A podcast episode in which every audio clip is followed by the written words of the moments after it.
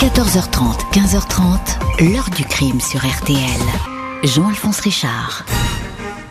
On le pressentait, on le redoutait, les analyses de sang le confirment. Pierre Baudin, Pierrot le Fou, comme on le surnomme, est impliqué dans deux meurtres au moins ces dernières semaines en Alsace. Bonjour. En moins d'une semaine, en ce début d'été 2004, le dénommé Pierre Baudin est devenu un tueur en série. Celui de deux petites filles, Jeanne-Marie, 11 ans, et Julie, 14 ans, toutes deux mutilées au couteau et violées, et celui encore d'Edwige, 38 ans, mais dont l'allure fragile et juvénile pouvait la faire passer pour une adolescente. Cette année-là se dessine ainsi, à quelques kilomètres de distance, dans la campagne alsacienne, le profil d'un prédateur qu'on va surnommé Pierrot le Fou. Un homme de 57 ans, loin d'en être à son coup d'essai, les familles des victimes effarées vont ainsi découvrir la trajectoire effrénée d'un multirécidiviste du vol, du viol et de la violence, un délinquant qui, lorsqu'on additionne les peines, a déjà été condamné à 62 ans de prison quand il l'a tué par trois fois. Pourquoi euh, ce fauve était-il en liberté, vont se demander les parents, et puis comment avait-il réussi à se donner un autre visage en trompant tout le monde, magistrats et psychiatres? Question posée aujourd'hui à nos invités. 14h30, 15h30. L'heure du crime sur RTL. Aujourd'hui, dans l'heure du crime, la trajectoire de Pierre Baudin, alias Pierrot le Fou, la silhouette de cet homme qui a passé l'essentiel de sa vie en prison, va apparaître au début de l'été 2004 derrière trois disparitions, deux petites filles et une jeune femme dans de proches localités alsaciennes. Ce vendredi 18 juin 2004, aux alentours de midi, Jeanne-Marie Kegelin, 11 ans, fait du vélo dans le jardin de ses parents, une maison du paisible village de Rino, à 40 km au sud de Strasbourg. Quand on l'appelle pour venir déjeuner, Jeanne-Marie n'est plus là, volatilisée avec sa bicyclette. La petite fille, avant-dernière d'une fratrie de huit frères et sœurs, famille très catholique, est une enfant enjouée, bien dans sa peau, souriante, obéissante, rien d'une fugueuse. Les parents des habitants de Rhino, 120 gendarmes et 20 policiers recherchent la petite fille qui porte un t-shirt gris et un bermuda bleu. Le Rhin traverse la commune, le fleuve est sondé côté français comme côté allemand. La photo de Jeanne-Marie, cheveux châtains coupés mi-long avec une frange, est placardée à l'entrée de l'église du village. L'hypothèse de l'enlèvement paraît la plus vraisemblable, indique Jacques Louvel, le procureur de Strasbourg. Cinq jours plus tard, 22 juin, à 24 km de là, le corps d'une femme de 38 ans, Edwige Vallée, est découvert près d'un ruisseau d'Indesheim à Aubernay. Elle est à moitié dévêtue. Elle a reçu 24 coups de couteau au niveau du sexe. Elle avait disparu au soir de la fête de la musique. Vu l'âge de la victime, le rapprochement n'est pas effectué avec la disparition de Jeanne-Marie Kegelin. Vendredi 25 juin 2004, une semaine après la disparition de Jeanne-Marie, une autre petite fille, Julie Charche, 14 ans, aînée de quatre enfants, s'évapore alors qu'elle rentre chez elle à VTT dans un petit chemin de la vallée de la Bruche, après avoir passé l'après-midi chez une copine. Julie, elle non plus, n'est pas une fugueuse. Un témoin dit l'avoir aperçue à proximité d'une Ford Escort blanche conduite par un homme. Rapprochement est fait avec un individu au lourd passé judiciaire connu pour violence en liberté conditionnelle depuis trois mois. Un certain Pierre Baudin. Il purgeait une dernière peine de 20 ans de prison. Il est sorti après 13 ans passés derrière les barreaux. Il roule dans une Ford Escort blanche. Il vit dans une caravane chez un ferrailleur de Bourgheim. Ce dernier explique que le 25 juin, Baudin est revenu avec une portière enfoncée, un phare cassé.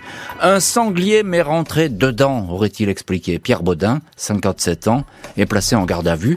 Les enquêteurs remarquent qu'il a une entaille à la main, quelques griffures, un œil au beurre noir. Il parle d'une chute, de blessures survenues en manipulant de la ferraille. Le 25, il a rendu visite à une amie de sa fille, à Roto, non loin du village de Julie. Il n'est pas passé par l'endroit où la petite fille a disparu. Pas de preuves contre lui, Baudin est remis en liberté, mais on le garde à l'œil. 29 juin 2004, le corps de la première disparue, Jeanne-Marie Kegelin, est retrouvé en partie déshabillé dans un ruisseau qui borde le village de Valf.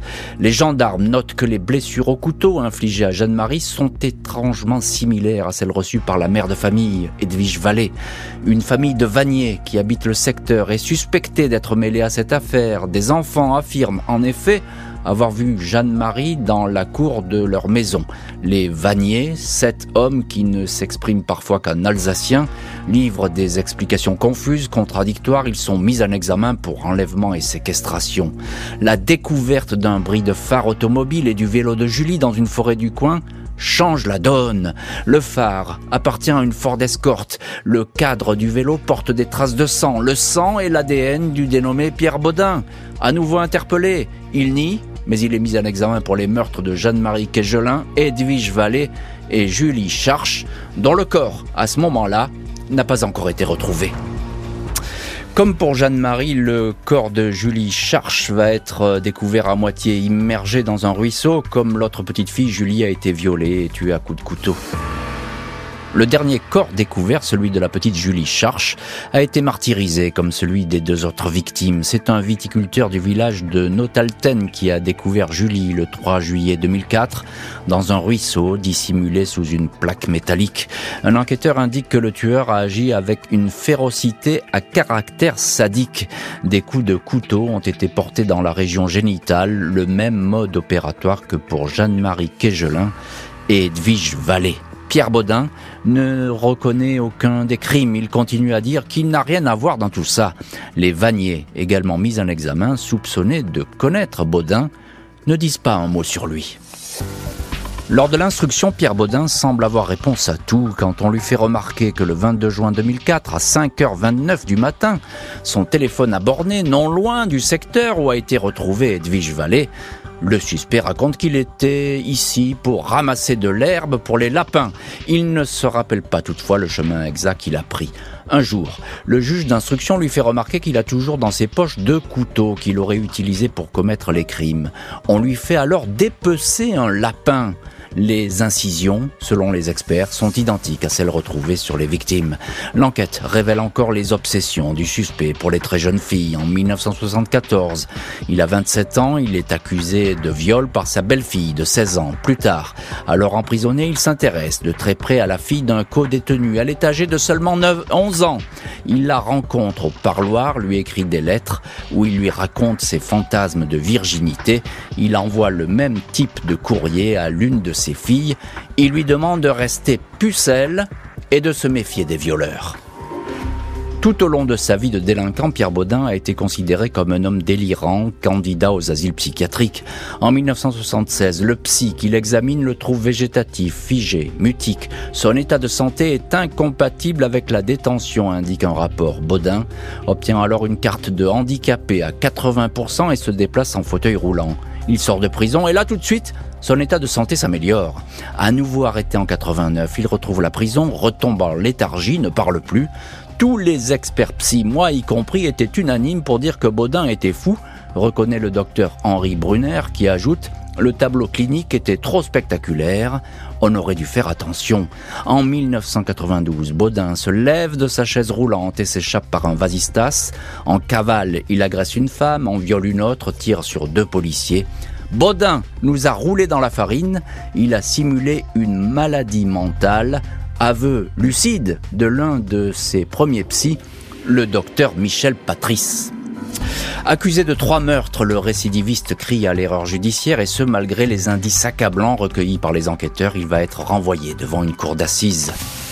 11 avril 2007, Pierre Baudin, 59 ans, silhouette courte, trapue, sanglé dans un costume trop étroit, cheveux longs légèrement grisonnants, apparaît devant la cour d'assises du Barin à Strasbourg, nullement décontenancé par ce rendez-vous, lui qui n'a cessé de fréquenter les tribunaux depuis l'adolescence. Il fait face sans la moindre gêne aux familles des victimes. Celles-ci se demandent toujours comment un individu aussi violent a pu être remis en liberté par le jeu automatique des remises de peine. Ce que je reproche à la justice, c'est de ne pas pouvoir, ou plutôt vouloir, retenir un individu que l'on sait dangereux s'interroge Françoise Charche, la maman de Julie. Pierre Baudin prend la parole, il réfute tout, même quand on lui présente des indices accablants. Sur ses couteaux, on a retrouvé son ADN mélangé à celui des victimes. Dans sa voiture aussi. C'est peut-être quelqu'un qui m'a fait une farce, monsieur le président, dit-il d'une voix presque mielleuse. Ça fait trois ans que je suis en prison pour rien, répète-t-il en boucle. Pierre Baudin ne bronche pas quand la mère de Jeanne-Marie Quégelin vient raconter sa souffrance. Tout au contraire, il se redresse et indique sans hésiter Si j'avais fait une chose comme ça, je serais devenu fou et j'avouerai, j'aime trop les enfants, lance Pierrot le fou dans le silence glacial de la salle d'audience. Il en rajoute, depuis 34 mois, je partage votre peine. Les avocats avaient prévenu les familles qu'il n'y avait pas grand-chose à attendre de cet accusé manipulateur et enfermé dans le déni. Les Kegelin, les Charches et les proches d'Edwige Vallée sont démunis. La maman de Julie dit se trouver face à un individu dépourvu d'humanité, incapable d'avouer. La mère de Julie, Françoise Charche, lance alors Moi, je ne crois pas en Dieu, mais au diable, ma fille l'a rencontré, c'est lui. 11 juillet 2007, Baudin est condamné à 30 ans de prison, une peine incompressible. Un condamné bien décidé à démontrer qu'il est innocent, victime d'un complot, il y aura donc un deuxième procès en appel. Sa voix va-t-elle porter? 2 septembre 2008, Pierre Baudin apparaît devant la cour d'assises du Haut-Rhin à Colmar. Il n'a pas l'intention de changer de stratégie. Il continue à affronter directement le regard des familles, leur répétant qu'il est étranger à ces trois crimes. Son avocat de l'époque, Renaud Betcher, assure que depuis le début, on fait porter à son client un chapeau trop grand pour lui. On se serait servi de sa notoriété, de son passé de multirécidiviste pour en faire un coupable idéal. On est persuadé que Pierrot le Fou est le responsable et pourtant il hurle au complot. Et si c'était vrai s'interroge maître Betcher. L'avocat fustige le procès de l'ADN, la reine des preuves, des traces génétiques qui auraient pu être manipulées. 2 octobre 2008, après un mois de procès, Pierre Baudin est à nouveau condamné à 30 années de prison, peine incompressible.